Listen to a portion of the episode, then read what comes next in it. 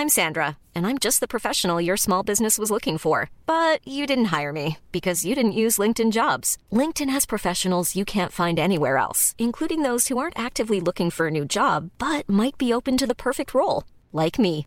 In a given month, over 70% of LinkedIn users don't visit other leading job sites. So if you're not looking on LinkedIn, you'll miss out on great candidates like Sandra. Start hiring professionals like a professional. Post your free job on linkedin.com/people today.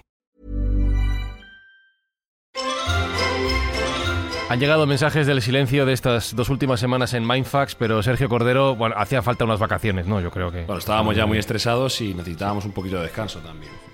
Sí, sí. ¿Tú cómo estás, Jesús Callejo? ¿Bien? Bien, bien, bien, pletórico. Pero estoy dispuesto siempre para nuevas aventuras. Me alegro. ¿Y Alberto Espinosa, tú cómo andas? Bien, bien, bien. Aquí estoy Bien, todo bien. Pues, preparado Vale. para, un- No sé. para recuperar el mindfulness. ¿Qué ha dicho de campo? Es muy silvestre. ¿Quién está hablando? No, no entiendo nada. No entiendo nada. No sé qué está hablando. No, no, no, no, no, esto no, eso no, eso no, eso no. Buscamos los límites de la ciencia, el futuro de la tecnología, el alcance de la mente humana. Esto es Mindfacts. Bienvenidos a Mindfax, donde cada semana buscamos los límites de la ciencia, de la tecnología y de la capacidad de manipular la mente humana.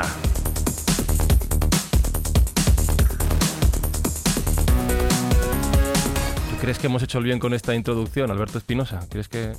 Es que no sé de qué hablas, tío, porque tengo ciertas palabras inhibidas en mi cerebro. Ah, no has O escuchado. sea, no suenan, no. Haces bien, haces bien, haces bien. no, no sé.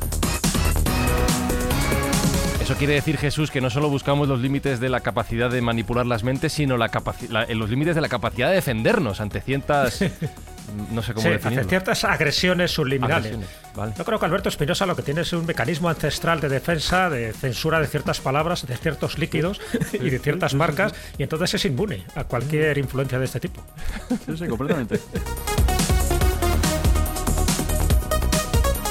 Y Sergio Cordero, nosotros no solo no queremos ofender, sino que además queremos ayudar a gente que realmente necesita que se le eche una mano. No solo no queremos ofender, sino que queremos defender y necesitamos hacer el bien porque es nuestro leitmotiv, aparte de pasárnoslo bien, que también es otra de las cosas importantes en este podcast. Y por ello estamos recaudando fondos para la ONG de José Andrés, World Central Kitchen, que está haciendo esa grandísima labor en Ucrania. Y bueno, con la ayuda de todas las escuchas de los que están al otro lado de los, de los auriculares, pues vamos a poder eh, echar una mano en cómo podamos. Esto será como siempre gracias a vuestras escuchas de este episodio de Mindfax y de todos los que queráis escuchar. Dicho todo esto, arrancamos una nueva edición del podcast. Hoy hablamos de publicidad subliminal. I'm Sandra, and I'm just the professional your small business was looking for. But you didn't hire me because you didn't use LinkedIn jobs. LinkedIn has professionals you can't find anywhere else, including those who aren't actively looking for a new job but might be open to the perfect role, like me. In a given month, over 70% of LinkedIn users don't visit other leading job sites. So if you're not looking on LinkedIn, you'll miss out on great candidates like Sandra. Start hiring professionals like a professional. Post your free job on linkedin.com/people today.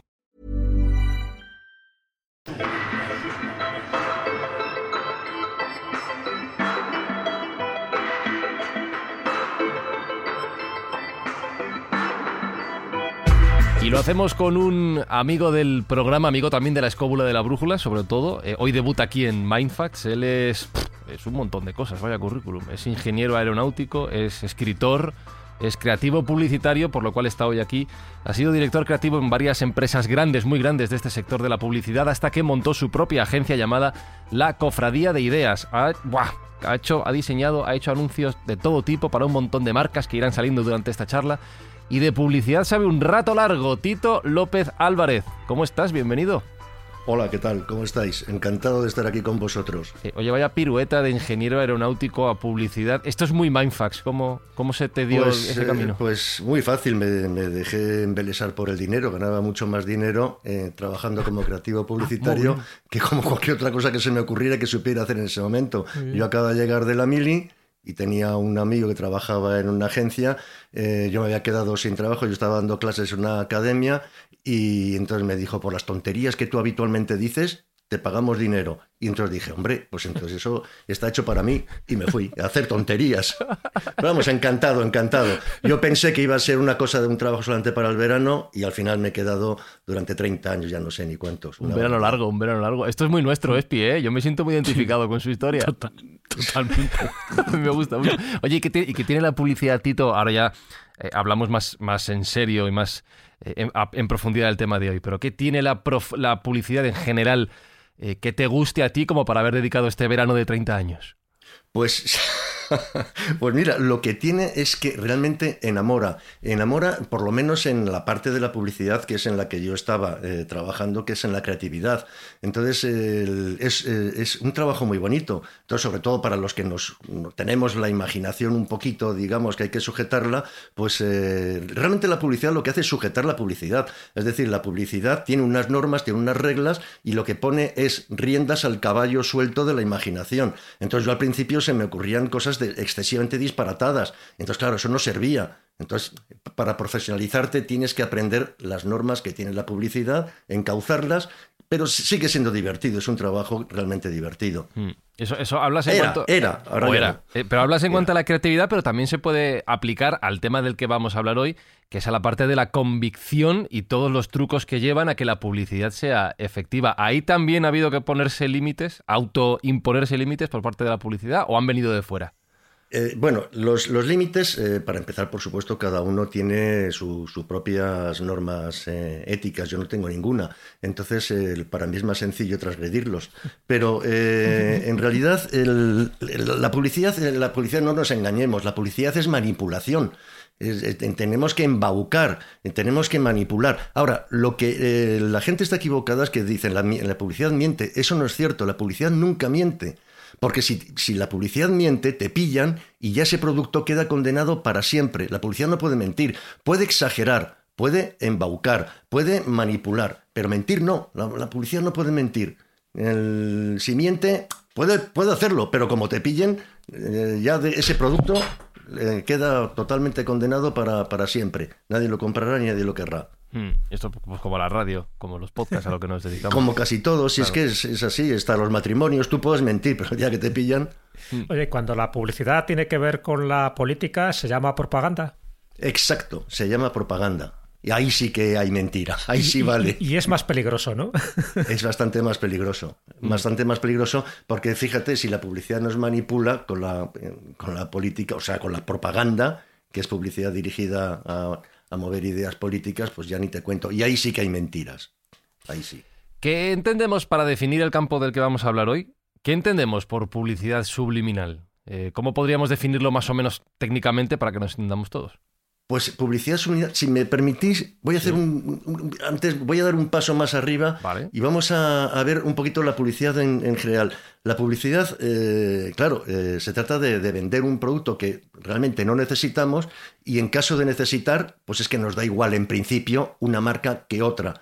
Entonces, en un principio tenemos eh, dos vías para hacerlo, que es la vía racional, pues por ejemplo, un detergente. Sabemos que las manchas reaccionan químicamente con unos productos que se llaman enzima y la, hacen desaparecer, pero claro, la enzima que quita chocolate no quita el césped y la enzima que quita césped no quita chocolate. De forma que cada enzima quita un número de manchas. ¿Qué ocurre? Que las enzimas valen un dinero las patentes. Entonces, si tenemos un detergente que tiene 15 enzimas, pues es peor que un detergente que tiene 20 enzimas que, lava más, tiene más, más, más, más espectro de, eliminar manchas químicamente. Esto es una publicación, esto es una publicidad racional. Decimos, nuestro detergente X tiene cinco enzimas más que los normales. Esa es la publicidad que le gusta a Alberto Espinosa, le encanta que le expliquen esto. Claro, pero a ver qué, ama de casa compraría esto. Ah. Entonces luego está la publicidad emocional, que ponemos detergente X y ponemos una mamá con un niño que le cogen una toalla, huele la fragancia de la toalla,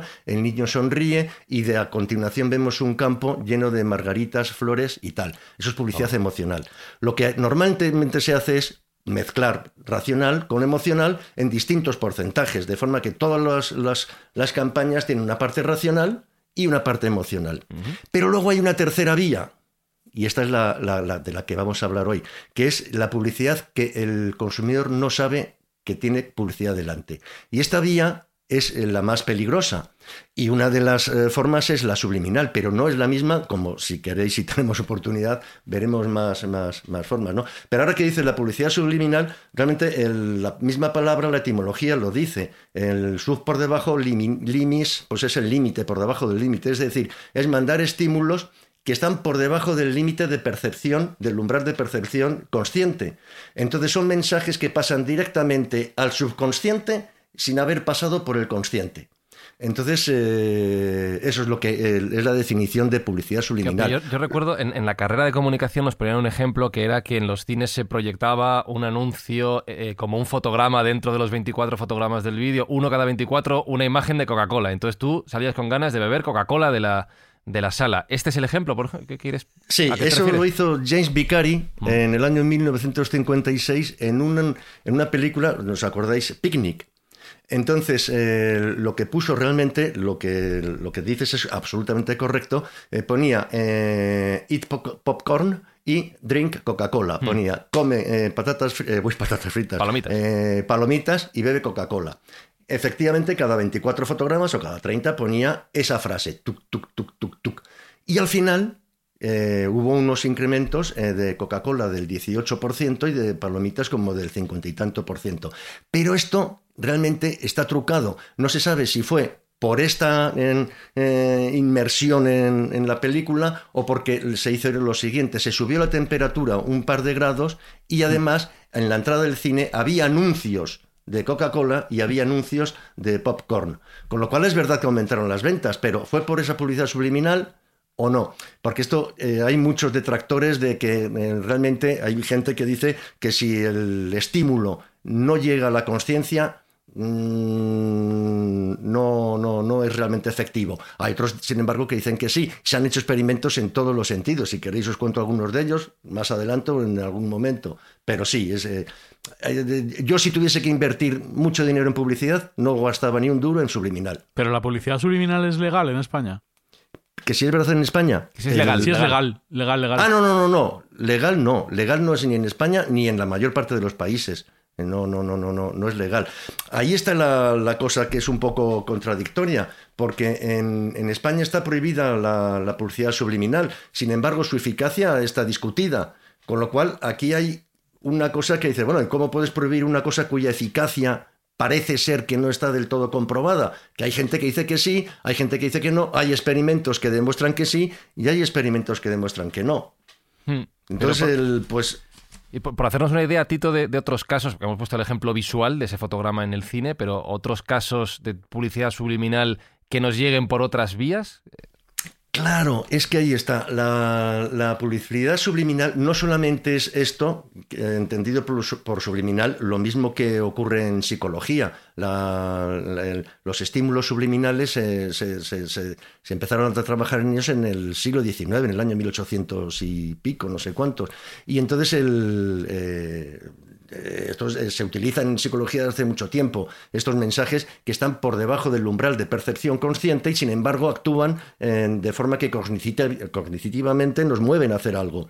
el, eh, entonces, os voy a decir, porque esto lo he mirado yo, porque me imaginaba que me ibas a preguntar lo de la, lo de la ley. Y por fin alguien viene preparado este podcast, por fin. Claro, no, no, es que me parece eh, muy pertinente. Entonces, eh, la ley eh, dice que la publicidad o televenta no deberán utilizar técnicas subliminales entendiendo por tales las que contienen los elementos que se recogen en la citada Ley General de Publicidad. Entonces, claro, uno tiene que ir a ver cuáles son los tales elementos que se recogen en la Ley General de Publicidad. Y tales son eh, según la ley de tal, tal, tal, el 11 de noviembre se dice, se refiere a este tipo de publicidad en su artículo 4 como a los efectos de esta ley serán publicidad subliminar la que mediante técnicas de producción de estímulos de intensidades fronterizas con los umbrales de los sentidos análogas pueden actuar sobre el público destinatario sin ser conscientemente percibida.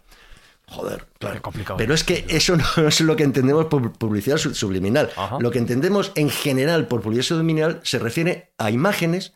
Por ejemplo, hay una muy famosa que es una salchicha, está cayendo un chorro de ketchup y el chorro de ketchup, tal como cae, está como si fuese realmente una lengua.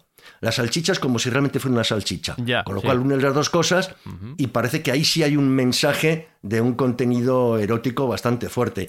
Eso es lo que funciona más y se entiende más como subliminal que realmente lo de utilizar eh, un fotograma de cada 27 o poner una música de fondo como habéis puesto al principio, que me ha hecho mucha gracia, lo de Cruzcampo, Cruzcampo. A mí la verdad es que me han dado ganas de beber. Ya, pues, cerveza. no te lo recuerdo. No, no. Es que aquí no somos muy No, fans no, de no. Cruz Campo. Claro. No, no, no, no. Y entonces hay Yo quería preguntarte, Tito. Ay, perdona. eh, quería preguntarte si, si la, publicidad, la publicidad subliminal está enfocada más en la imagen o también en el sonido, precisamente porque estábamos hablando. Porque yo que ya peino algunas canas, en los años 80 eh, fue bastante mm, comentado o, rumoreado que algunos grupos de rock tenían dentro de sus discos algunos mensajes ocultos que de estaban los también Beatles. de Sí. forma invertida, ¿no? Que si, sí, Al que si ponías eh, los discos hacia atrás, al revés, Heaven. bueno, pues parece ser que te daban algún mensaje que normalmente, curiosamente, eran todos un poco en contra de la religión católica. Sí, satánicos, y, directamente, y nosotros satánicos. jugábamos de Satánicos, Sí, sí, sí, sí. eran en algún Sí, sí, todo era satánico. Efectivamente, yo. Y nosotros jugábamos a, a- a mirar el vinilo hacia el revés. La verdad Bueno, no teníamos nada, estropeábamos pero el bueno, vinilo, mucha hecho Era para que te compraras otro. Sí, las agujas y todo se daba, es una pena. Y la sugestión, la verdad, que te hacía oír algunas cosas. Yo no sé si hay algún estudio. Claro en que esa hay estudios, también, ¿os ha por supuesto que hay estudios eh, y además se trabaja en esa línea. Fijaros una cosa tan, tan, tan cotidiana como son las patatas fritas. El sonido de las patatas fritas no es eh, eh, circunstancial ni está así casual, está estudiado. O sea, el crujido, el está estudiado. Entonces, eh, tú fríes una patata en tu casa, la sacas y no suena así. Entonces ese sonido está buscado. Pero no solamente eso, eh, fijaros que parece un, un disparate. Hasta el sonido de abrir una lata, ese sonido se ensaya en laboratorio para que sea identificado. Los, los grandes eh, eh, bebedores de Coca-Cola distinguen el de una Coca-Cola del de una Pepsi-Cola. O sea, hasta ese punto llegamos. Luego, eh, no sé si os Te lo había acordáis. planteado los- nunca. Sí, sí, ¿Tú, sí, tú se distingues, buscan esos tú distingues el sonido de la abertura de las latas de cerveza, Espi? Por supuestísimo. Ostras. Y de las chapas. Me parece mira, tremendo es- eso, nunca me lo había planteado. Mira, no voy a enseñar lo que es. ¿Sí? A ver si sí, estoy buscando una cosa. A ver si sabéis qué es esto. A ver. Eso es- Un cipo. es un- sí, mechero. Un cipo. Exacto. Ese ruido está que todos los cipos tienen que sonar igual. Pero lo mismo tiene el Dupont. El Dupont también tiene lo mismo. Pero las puertas de los coches, ¿os habéis fijado cuando tú cierras la puerta de un coche? Sí. Ese ruido del portazo de un coche también está estudiado, no es simplemente una chapa contra cha- otra chapa. Hasta el claxon. El claxon eh, se busca que tenga, cada, cada marca busca su personalidad en el Sí, claxon. yo en eso sí estoy de acuerdo porque me- eh, tengo varios amigos frikis de los coches y tal y algunas veces hemos tenido discusión sobre qué coche suena mejor al cerrar la puerta, qué puerta suena mejor que otra. Entonces es como, "Oh, es que esa puerta lo está un poco endeble, no suena bien y otro que suena ploc.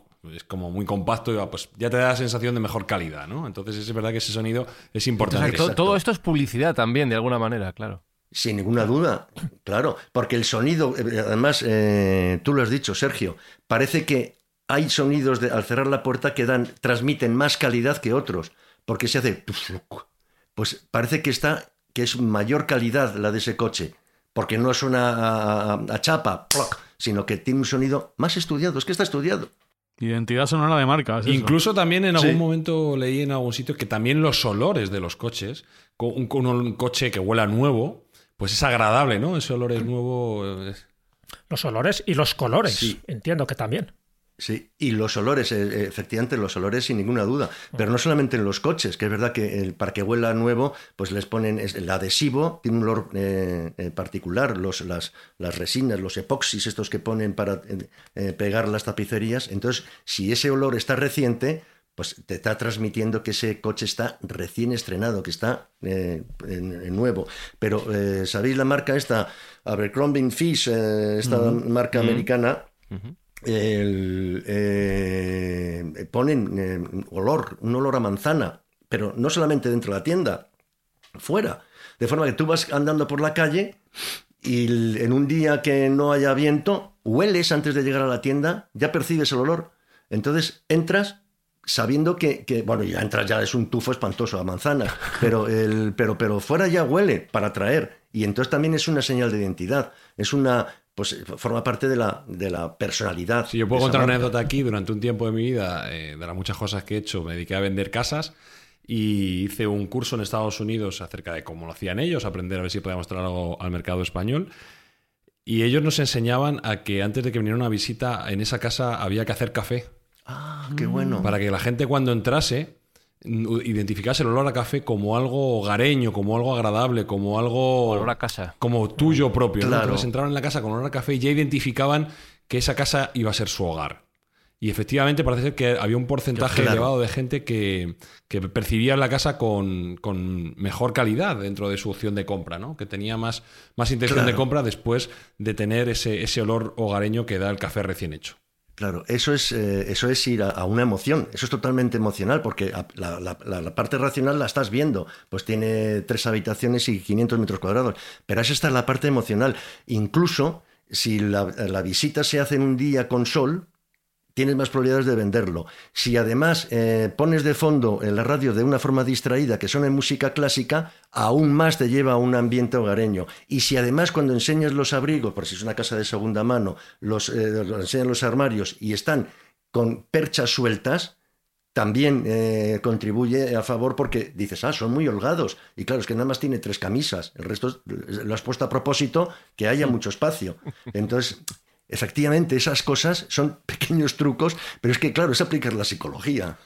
Es crear un ambiente. Claro, fíjate que estamos eh, comentando ya tres aspectos muy concretos y además con muy buenos ejemplos, que es por una parte las imágenes, ¿no? el efecto que hacen esas imágenes subliminales. Por otra parte, lo que estábamos diciendo, también ese tipo de, de sonidos, ¿no? tanto de, alta como baja frecuencia que nos pueden influenciar, o como también estos olores. Pero antes comentaba yo un poco también los colores, y me explico. Es decir, yo creo que también los colores, eh, que lo utilizan las grandes, bueno, los, los colores de chillones me refiero, ¿no? Lo utilizan las grandes cadenas para, precisamente para crear también unos estímulos de irse rápidamente. Es decir, por ejemplo, en, un gran, en un, no sé, en un restaurante, por ejemplo, de comida rápida, lo que interesa es que tú comas y te vayas rápido. Es decir, que ya no solo influye la música ambiente que te pueden poner, que suele ser como muy rápida, muy dinámica, sino también los propios colores, eh, para que te cree una sensación de poca hospitalidad, para que te vayas de allí cuanto antes. A diferencia, por ejemplo, y en contraste con los colores que se utilizan en los hospitales, con los colores azules o los verdes, que generan un estado de bienestar. Es decir, que ahí estoy utilizando la cromoterapia.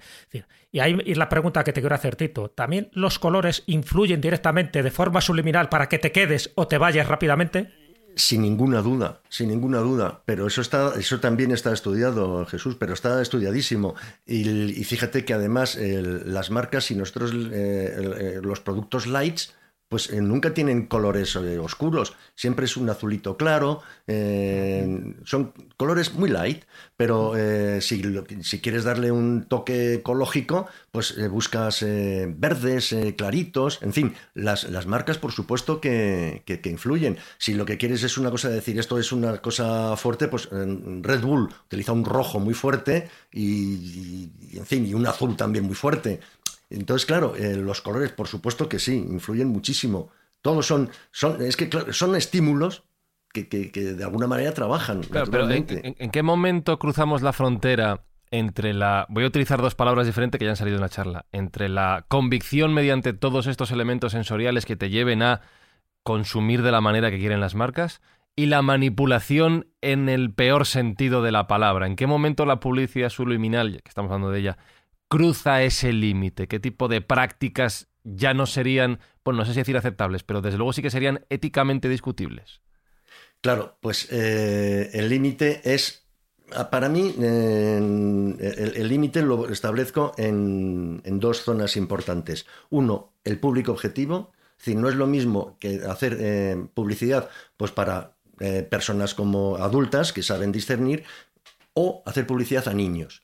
Eh, para mí ese es el límite más claro de todos. Es decir, la publicidad que se hace a, los niños es eh, realmente salvaje hmm. y eh, debería de vigilarse muchísimo más de lo que se vigila. Por ejemplo, en, el Reino Unido se vigila, es uno de los países en que más se vigila la publicidad en el que intervienen niños. En España es más laso. Nosotros estamos viendo un montón de, de productos que, también ocurre en Reino Unido, no quiero decir que Reino Unido sea el, paraíso, que para vender un desayuno parece que sea un juego, y es que no es un juego, es un alimento. Pero lo venden que parece que. Eh, entonces el niño, ¿qué pasa?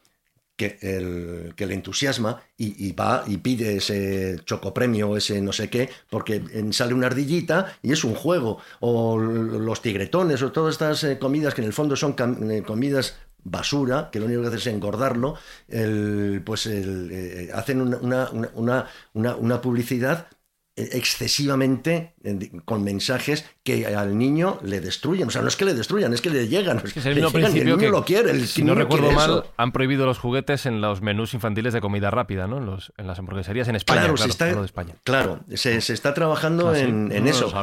Eh, eh, sí, sí, pero... pero a buenas horas lo están suprimiendo. Sí, claro. que si no tenemos hijos juguetes de pequeño de esos restaurantes de comida rápida. Y yo. Pero es, pero es que en, Estados Unidos, sabéis que en Estados Unidos la obesidad infantil es un problema que, llega no sé qué porcentaje, no tengo la cifra, pero es una barbaridad.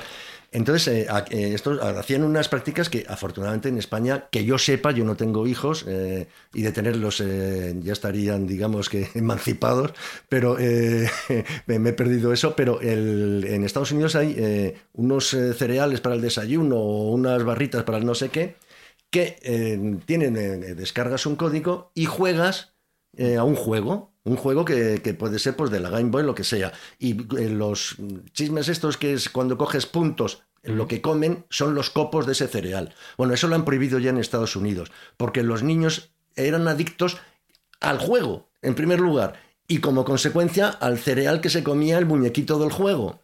Es decir, que llega ya a unos extremos de manipulación que para mí eso sí es ya una barrera eh, seria. Yo ahí... Es que los niños no deberían ser objeto de publicidad, desde mi punto de vista. No deberían ser objeto porque no, porque no son consumidores eh, ellos mismos por sí mismos y no tienen capacidad de discernir. Si tú te coges un, canal infantil, antes no había canales infantiles, pero tú coges un canal infantil ahora mismo en España y el bombardeo al que está sometido un niño es increíble, pero mucho más que un adulto, ¿eh? mucho más que un adulto. ¿eh? Tú, miras la televisión en Navidades, Espi, cualquier canal generalista y es juguete, juguete, juguete, juguete, juguete. Pero ya no te digo en Navidades, te digo, durante todo el año tú coges un canal infantil eh, en abierto y es el bombardeo es increíble, increíble. O sea, yo cuando, yo tengo un niño de 10 años y yo cuando lo veo flipo, digo, hostia, es que esto esto es inhumano. O sea, este niño está sometido a un bombardeo consumista cada 7 minutos en bloques de 6 o me, lo estoy inventando, pero bueno, muchos bloques y muy largos, que es increíble, y la cantidad de anuncios diferentes que puede haber. Porque tú en la tele generalista para adultos son más o menos siempre los mismos, lo, de los mismos tipos. Pero ellos tienen una, infinidad de anuncios diferentes que yo alucino y de productos diferentes. Sí. Pero es que eh, si es muy rentable eh, ese, mundo, el mundo infantil. Claro, joder, pero no, no, no, rentable no, es lo más rentable que existe. Porque ahí en lo que dices, Alberto, eh, intervienen dos cosas. Uno, los productos que son realmente para niños.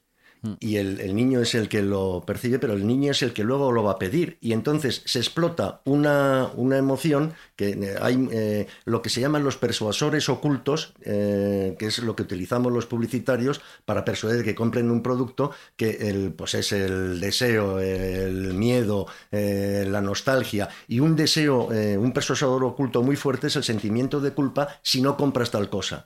Mm. Entonces, este sentimiento de culpa se explota a las madres, más que a los padres. Fíjate, está estudiado que caen más las madres en comprar ese capricho a, los niños. Y ese eh, es lo que luego se explota para venderlo, porque el niño lo va a pedir. Pero luego hay una segunda vertiente, y es que ese niño eh, esto sí que hay estudios que lo demuestran, los productos que consumimos de pequeño los seguimos consumiendo de adultos, de jóvenes y de adultos.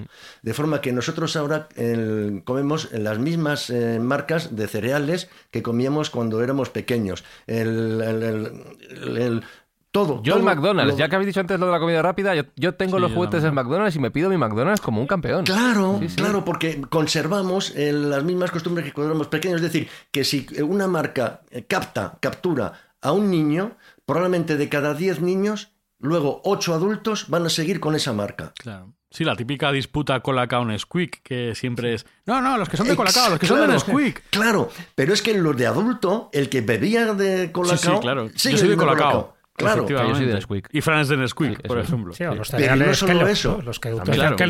Siempre es la misma Los marca, ¿no? Los de de Kellogg's. toda la Mira, vida, que los Kellogg's. ya llevan desde el siglo XIX, o sea, que eso sí que Sí, tiene, tienen solera. efectivamente. Lo que pasa es que en España entraron eh, bastante más tarde, ¿no? Pero sí, efectivamente. Pero eh, no solamente eso, sino que eh, lo que está claro es que el niño de ahora va a ser un consumidor de pleno dentro de un tiempo. ¿Os acordáis eh, de Joe Camel? Es eh, la- una campaña de publicidad que se llegó a, a prohibir porque se infantilizó al camello.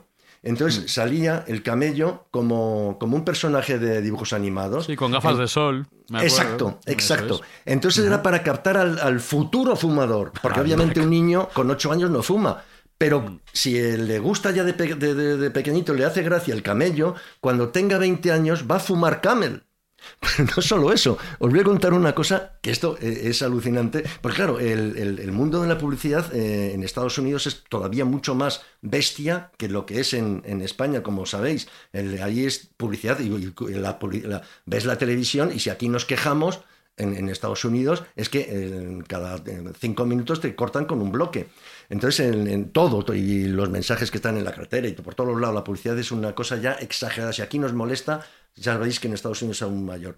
Pues hay un anuncio de, de Porsche que sale eh, un niño que está imaginándose no sé qué, no sé cuántos, eh, eh, y, entonces termina diciendo, este es el coche que tendrías si pudieras.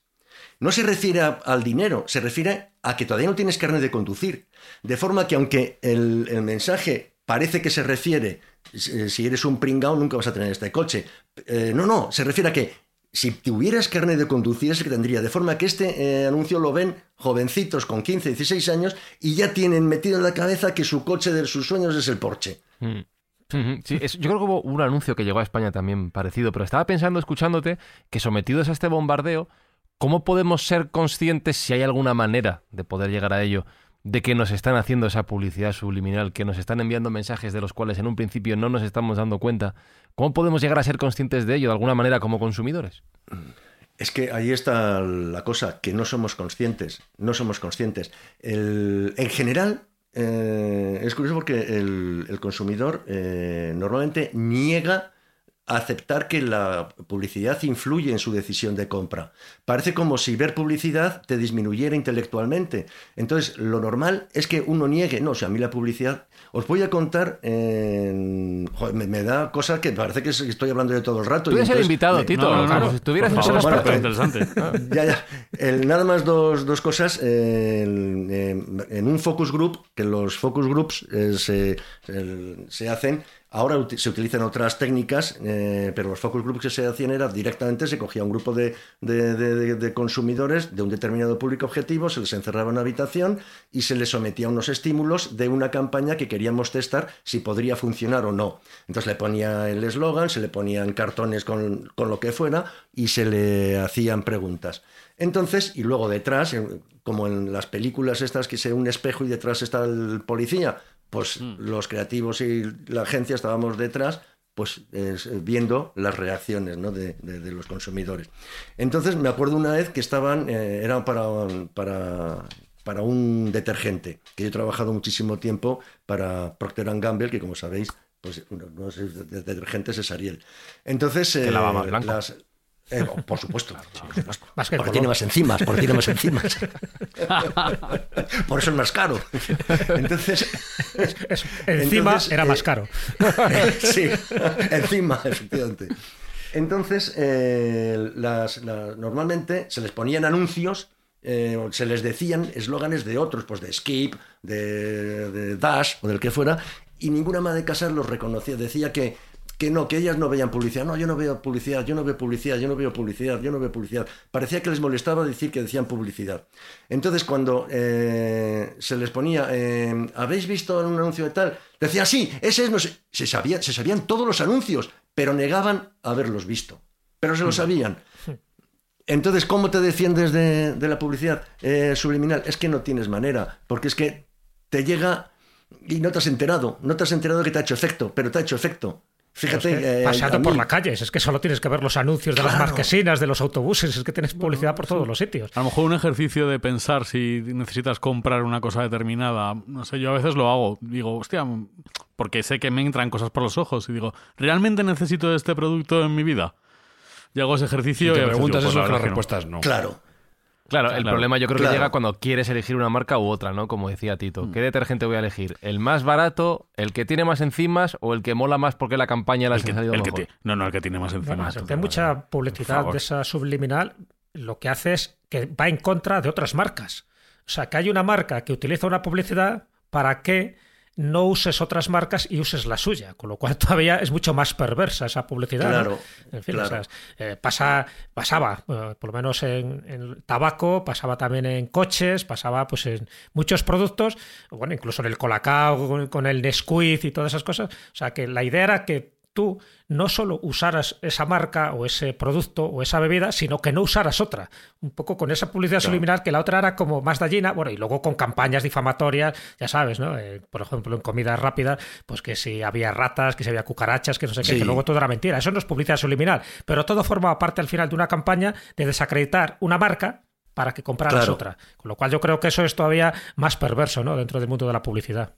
Sin ninguna duda. Y eso es eh, precisamente uno de los cargos que es publicidad desleal que eso, eh, sabéis que recientemente además eh, Mediaset ha sido condenada por publicidad desleal, por, por incluir el, publicidad oculta, porque esta es, no solamente la publicidad subliminal, es una forma de, de hacer pensar que no es publicidad cuando sí lo es en realidad, pues es la publicidad oculta, es el placement, que eh, tú estás viendo eh, una serie de televisión y aparece en primer plano una Coca-Cola o aparece en primer plano un producto muy identificable. Mm. Eso no es al albur, eso se ha pagado dinero para que en el primer plano en que sale la protagonista diciendo, entonces te quiero muchísimo, salga, se vea ahí el botellón. Eso, eh, eso también es publicidad encubierta. Eh, entonces, en, principio está prohibido y, además está prohibido y hay multas si te pillan. Entonces, eh, Pero prohibido en España, porque Estados Unidos eso se hace de manera habitual. No, aquí, aquí también está permitido, pero creo que hay que avisarlo, ¿no? De alguna forma. Hay que poner Sí, exacto. Tienes que saber qué es publicidad. Por ejemplo, la publicidad eh, más perversa que existe es lo que se llama comunicación o relaciones públicas. Y es aparentar que es una noticia cuando realmente es una ah. noticia que está pagada. Estos son las famosas ruedas de prensa que se convocan, eh, no sé qué. Bueno, pero si os fijáis, cuando esto sale en los periódicos, ahora ya últimamente, desde hace unos años, están obligados a poner arriba publicidad. Sí, o cambiar el color. Sea, sí. Sí, entrevistamos a Jesús Callejo para que nos hable sobre uno de sus últimos 50 libros. Entonces, eh, si, es una entrevista que está pagada, en el caso de, Jesús no es necesario, pero si fuera pagada, arriba tenía que poner publicidad. Hmm. Eh, si, no, está prohibido y tiene castigo. Vamos a poner un ejemplo light, ¿no? Ahora que estamos ya un poco también en esta recta final, ya una vez que ya sabemos un poco de qué va la publicidad subliminal y cómo nos engañan como, como a chinos, iba a decir, yo creo que ya son los chinos los que nos engañan a nosotros. Pero en este caso, por ejemplo, pues poner, ya te digo, un ejemplo de publicidad light, Amazon. Cuando tú ves el logotipo de Amazon, hay una flecha, ¿no? Que va desde la A a la Z. Bueno, pues parece como, bueno, un diseño ingenuo, pero que en el fondo, por lo que yo he leído, ¿no? Parece que lo que te indican es que eh, en esta tienda virtual de Amazon puedes encontrar de todo, desde la A a la Z. Realmente eso es lo que se pretende de una forma tan sutil. solo veía una, carita feliz. Una sonrisa, yo veía una carita feliz. Eso es justamente un punto importantísimo, porque muchas veces la publicidad subliminal es tan sutil que ni te enteras. Yo lo de Amazon eh, me enteré cuando me lo contaron. Entonces, eh, mira, Fran acaba de decir que no, se había dado cuenta. es verdad, la, la, la, flecha esa que parece una sonrisa, sí, es una sonrisa pero es que va de la A a la Z, es cierto. Pero yo, a mí me lo tuvieron que explicar. Entonces, claro, una, por eso, eh, si no te enteras, pues, pues, realmente poco efecto hace. lo, estoy, buscando ahora mismo, lo estoy viendo y es verdad que va de la el alfa y el omega de la compra.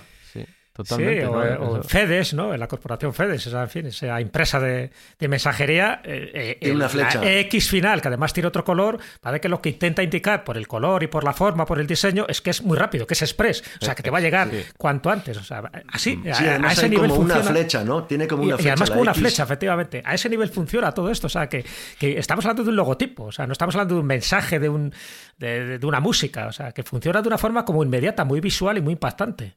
Mm. Sí, sí, sí. Como el logo de Just We También es la auténtica barbaridad. No, mira, te voy a decir una cosa que no tiene que ver con esto, pero me apetece contártelo, Espi. ¿Tú has, ¿tú has visto el logo de Carrefour? podcast? ¿Tú has visto? Sí, es una C. yo no sabía que era una C. ya, ya, sí, todo el mundo. Es el peor logo del mundo porque nadie identifica una C en ese logo. y de hecho lo veo más feo. ¿Y sabes lo que significa, ¿y sabes lo que significa Carrefour en francés? Entre encrucijada, cruce de caminos. Cruce de caminos. Rotonda. Como Cruzcampo. Ah, rotonda, sí. Sí, bueno, Carrefour sería cuatro caminos, un poco así. Rotonda. ya, ya, ya fuera de bromas, eh, Tito, una pregunta. Eh, Jesús te ha preguntado al principio del programa por la propaganda, por la eh, publicidad de ideas políticas o de difusión de, de ideologías. ¿Todo esto que hemos comentado es aplicable también a ese arte, o como lo queramos definir? Todo, todo, todo es aplicable, porque en definitiva eh, maneja las mismas herramientas eh, de una forma más, más burda, más tosca, pero son las mismas herramientas, que es el, todo es un, está basado en la psicología. Tú fíjate en, política, por ejemplo, la utilización de, conceptos enormes, grandiosos, libertad, entonces, eh, por ejemplo, si hablas de la libertad, pues eh, parece que te da muchos puntos, porque si tú dices libertad cuando realmente la libertad existe, parece que el, equipo contrario te la está negando. Claro, nadie puede pero tú dices, con nosotros hay libertad, coño, y con todos, si es que libertad hay. No, pero si tú te dices eh, libertad, libertad, estás diciendo de otra manera subliminalmente Democracia. que los otros, claro, que los otros no te dan libertad o justicia. justicia depende de los mm. jueces. Entonces, ¿qué me estás hablando de justicia? Entonces, pero son palabras que venden, porque son palabras muy grandes, conceptos que son muy, muy de, sacar pecho, es decir, justicia. Y coño, cuando dices justicia no lo dices normal, dices justicia y sacas pecho. o progresismo, eh, ¿no? Que hay ciertos partidos. somos un partido progresista y, lo ah. continúa, continúa, ¿no? Como dicen, somos los más progres de todos. Pero claro, al final las palabras están cargadas también de, un mensaje, en este caso, muy propagandístico, claro.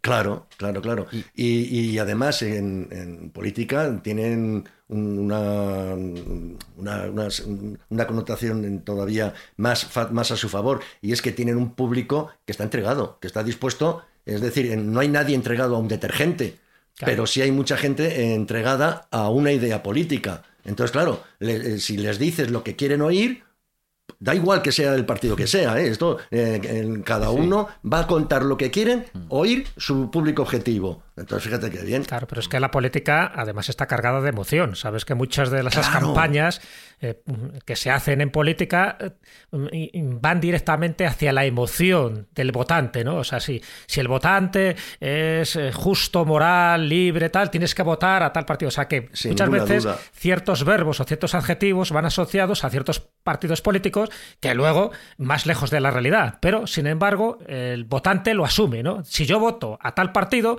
soy demócrata, progresista, liberal, no sé qué tal. Si voto a otro partido, soy. Entonces, yo creo que se juega mucho con ideas que a veces son ideas huecas, o por lo menos son ideas que están tergiversadas.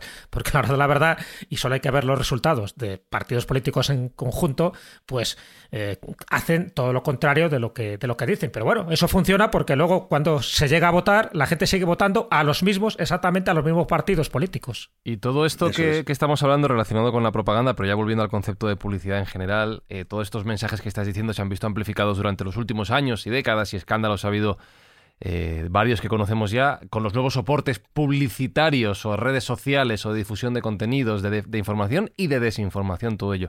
Entiendo que eh, cada vez estamos más expuestos a toda esta publicidad subliminal de la que hemos estado hablando mediante estos nuevos canales, ¿no, Tito? Que la idea se mantiene en nuevos formatos. Sin duda, sin duda. Y además cada vez, si os fijáis, cada vez es más difícil distinguir, para empezar, eh, distinguir lo que es espontáneo de lo que está planeado. Los famosos memes, que, que, tiene también un capítulo aparte, eh, parece que son memes que se inventa un usuario que hace en su casa un muñequito y lo difunde.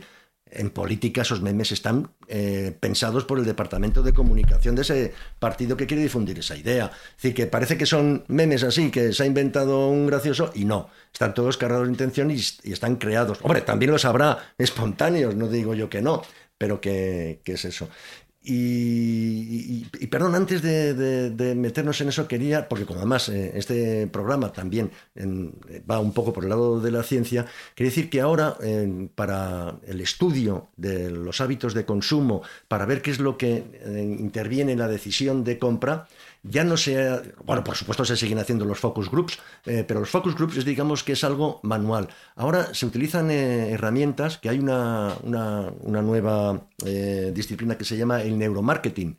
Y entonces lo que hacen es eh, utilizar unas herramientas sofisticadísimas, como es, por ejemplo, la eh, electroencefalografía, eh, tienen también los escáneres electromagnéticos funcionales, tienen por la dilatación de la pupila. Entonces, todo esto se hace en unos laboratorios para ver cuál es el estímulo que mejor responde en, la mente del consumidor. Es decir, que se hacen ya con unas mediciones, si el que está interesado lo puede buscar o pueden... Hay un, libro maravilloso que se llama así, Cómo nos manipulan, que habla sobre todo de estas técnicas que hay, en San Diego hay un laboratorio que, llevan esta, este seguimiento de neuromarketing. Y es, eso sí que es realmente estremecedor, porque están utilizando eh, técnicas que se utilizan en neurociencia para ver la reacción del cerebro. Y ahí sí que ya no tenemos escapatoria, porque eso es fisiología. Da miedo. ya, Totalmente. Oye, voy a, recomendar otro libro, ya que has mencionado lo de los memes, que está firmado por ti, por Tito López Álvarez. Ah. Eh, es coautor de La Sonrisa Escondida, Memes Pandemicus, por si queréis conocer el origen, la evolución de los memes y todo lo que ello ha supuesto en nuestra forma de comunicarnos en el siglo XXI. Eh, Sergio Cordero, que señor director de Mindfax, que te veo, te veo muy, muy escuchante y quiero saber tu opinión sobre todo lo charlado, ya que estamos llegando al final. Hombre, estoy aprendiendo. Cuando tenemos un invitado de este calibre, pues hay que pararse a escuchar ¿no? y hablar poco en la medida de lo posible. Pero sí, de lo que hemos dicho, a mí me preocupa que este tipo de injertos en, la cabeza, ¿no? Un poco eh, que están fuera de, nuestro deseo, se puedan utilizar para el mal, ¿no? Por ejemplo, para la política, cómo se puede dirigir ciertas ideas y se ha visto que ha habido polémica en las redes sociales con este tipo de publicidad encubierta. Eh, para hacer que la gente piense hacia un lado o hacia otro, ¿no? A nivel político. Y eso me, preocupa realmente. Porque todo lo demás, bueno, al final el consumo, eh, consumir o, no cierta marca, pues no sé qué tipo de, base científica tiene, pero sí parece que se puede dirigir la, realidad en el aspecto político a través de las redes sociales y de lo que vemos cada día los ordenadores eh, con un placement de, ideas con las cuales nos identificamos, ¿no? Y esto sí que me tiene bastante preocupado. Entonces, bueno, pues estaba escuchando a Tito, que conoce toda, toda esta parafernalia y haciendo mi propia idea acerca de este asunto. Oye, Tito, ¿nos podrías poner algún ejemplo de lo que tenemos que estar prevenidos de ciertas marcas, en fin, que no nos cueste una demanda judicial, pero sobre todo estar eh, avisados, ¿no? De que cuidado cuando veáis este producto o esta marca que os están metiendo un mensaje subliminal ahí a capón.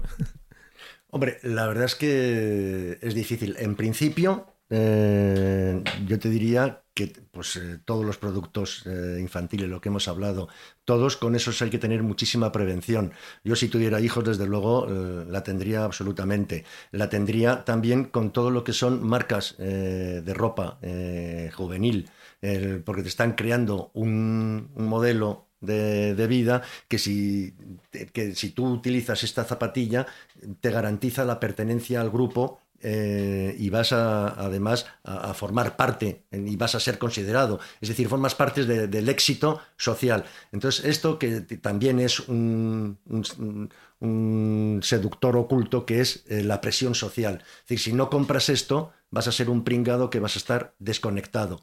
Entonces, ¿qué es lo que ocurre? Que los chavales eh, con 15 años, pues eh, esto, esto, es una cosa que está comprobada, los adolescentes de ahora gastan 10 veces más que nosotros cuando teníamos su edad. Entonces, esto es debido precisamente a todas estas bombardeo de, de marcas que si quieres eh, pertenecer al grupo de tus amigos y que te tengan en cuenta, tienes que llevar esa, esa marca, esa, esa prenda. Y esto es lo que ocurre. Yo antes de, no sé cuánto tiempo queda, eh, pero quería, eh, no, esto es una pregunta, no, es, no tengo una respuesta. Lo que quería yo es haceros una pregunta a vosotros, el, qué es lo que os parece, porque ya que hemos visto todo lo de la publicidad subliminal y las barreras éticas que hay, y aunque tenga unas eh, repercusiones discutibles, ¿utilizaríais la publicidad subliminal para mensajes de prevención de accidentes, por ejemplo, o para eh, campañas de, colaboración, ¿utilizaríais ese tipo de publicidad que sabéis que llega al subconsciente de forma que el receptor no se da cuenta, pero va a dar dinero a esta ONG, el receptor no se da cuenta, pero va a tener más cuidado a la hora de conducir? Yo mi respuesta es clara, la respuesta sería no. nunca, yo, me atrevería a influir a este extremo a los demás, aunque sea para una buena acción como la que tú estás proponiendo, pero me parece demasiado agresivo el, implementar cualquier tipo de idea no deseada dentro de una mente. Es que yo creo que si lo que estás promocionando o lo que buscas es un acto benéfico, un acto positivo, ¿por qué meterlo en un mensaje subliminal? Hay que decirlo a las claras. Yo creo que el mensaje subliminal es precisamente para que intentes comprar algo que de otra manera no comprarías. Si lo que estás es fomentando una ONG, eh, proyectos benéficos, proyectos saludables, proyectos positivos, ¿por qué ocultarlo? Hay que decirlo a la clara. Entonces yo entiendo que cuando utilizas el mensaje subliminal es porque a lo mejor hay algo oscuro, hay algo siniestro en lo que tú quieres transmitir. Perfecto, quedan Fran y Alberto. No, no, yo tampoco, nunca, yo creo que no, el fin, por muy bueno que sea, nunca justifica cualquier hmm, medio. Sí. Y igual que dice Jesús, si no tiene nada malo, ¿por qué lo ocultas? No... Sí, yo, y yo en mi cabeza, igual, yo, yo, me inclinaba hacia el no y pensando en que si tú lo que quieres es, o sea, porque al final estamos hablando de utilizar la publicidad subliminal para influir en las emociones de la gente y llevarles a una, pues una compra, por ejemplo, ¿no? A un acto casi impulsivo frente a otras decisiones que podrían tomar. Pero si tú quieres fomentar algo bueno, en mi opinión siempre será mejor acudir a lo racional y construir algo a largo plazo que no buscar una reacción impulsiva. Pues estamos totalmente de acuerdo los cinco. Y con esto os, eh, os digo, si estamos en contra de utilizar la publicidad subliminal para algo realmente de beneficio social, ¿cómo no vamos a estar en contra para vender Coca-Cola? Ya. Sí, mm. o para otras cosas peores. O para otras cosas peores.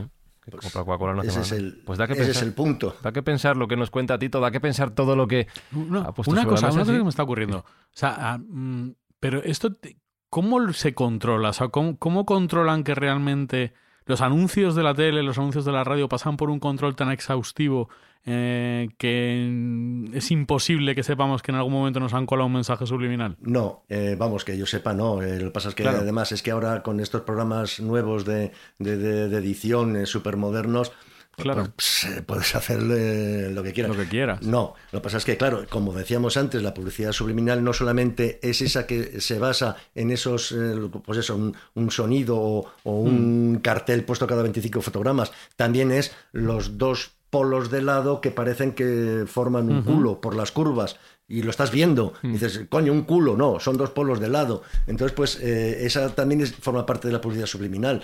Entonces, eh, esa sí se da cuenta uno, porque además hay cazadores de publicidad subliminal. No sé si entráis en una página web que ponga publicidad subliminal y veréis un montón de anuncios. Esto es gente que se ha entretenido en buscar estos anuncios eh, subliminales.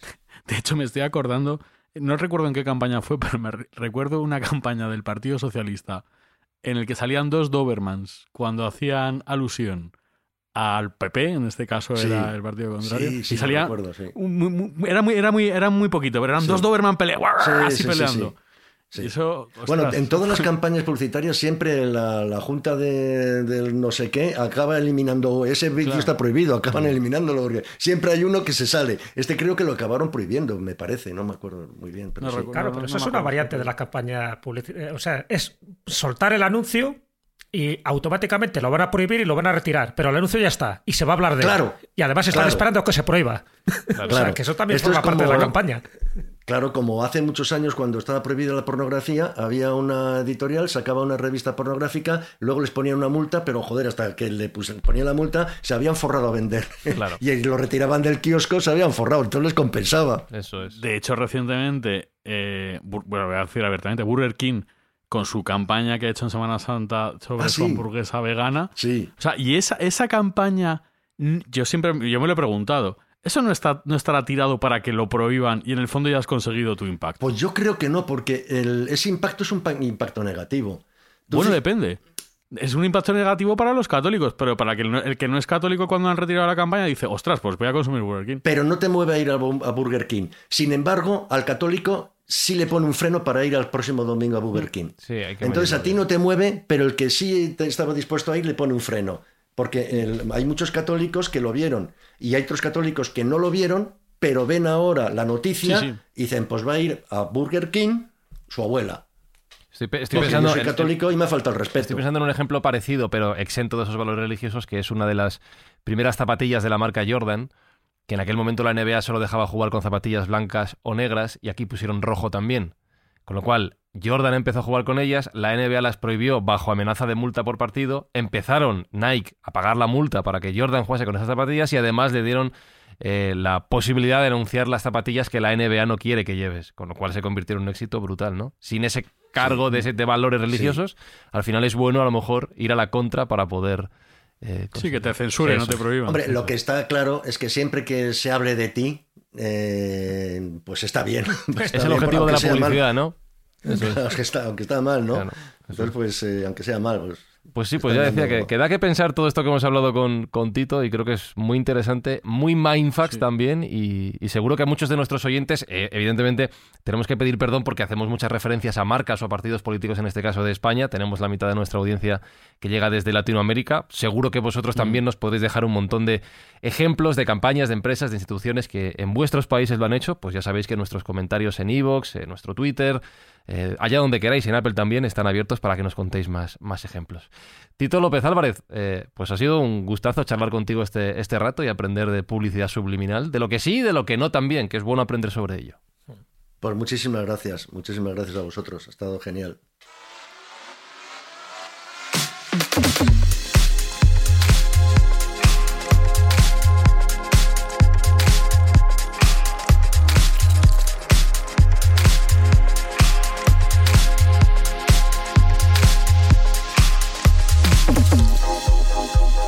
Alberto Espinosa, si esto es posible, con el tamaño que gasto, yo me voy hoy con la cabeza más gorda que, que al empezar.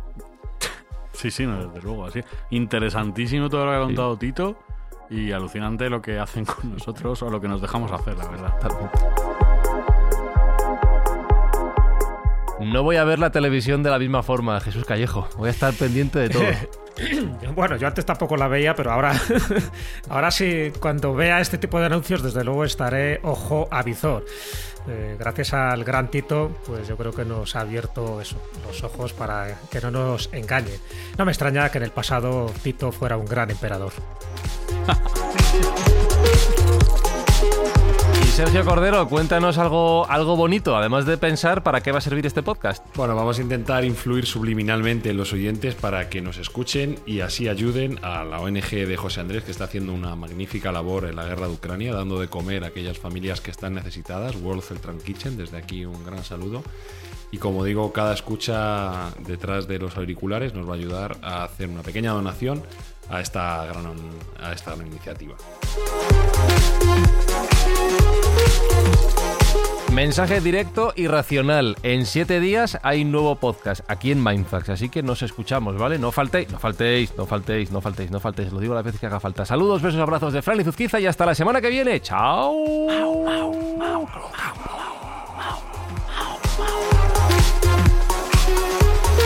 Mindfacts llega cada semana a tus oídos a través de Spotify, Apple Podcast, Evox, Google Podcast o tu aplicación favorita. Búscanos en redes sociales. Somos Mindfacts. Tyler era un noctámbulo. Mientras los demás dormíamos, él trabajaba. Uno de sus trabajos por horas era el de proyeccionista. Una película normal no va en una sola bobina, se distribuye en unas cuantas. Tiene que haber alguien en la cabina de proyección para pasar de un proyector a otro justo cuando acaba una bobina y empieza la siguiente. Si lo buscáis observaréis unas manchas que aparecen en la parte superior derecha de la pantalla. En la industria las denominamos topos. Ese pitido es el aviso para el cambio. Cambia el proyector, la película sigue rodando y nadie del público se ha enterado absolutamente de nada. ¿Quién iba a querer esta mierda de trabajo? Sencillamente porque le ofrece otras oportunidades. Como la de empalmar fotogramas de pornografía en películas aptas. Y cuando el presumido gatito y el perro valiente con sus voces de famosos coinciden por primera vez en la tercera bobina, os daréis cuenta en un destello de la contribución de Tyler a la película.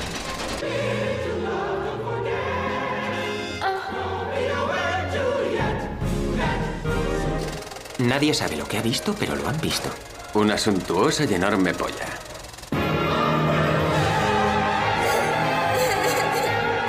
Ni el mejor detective descubriría el trabajito.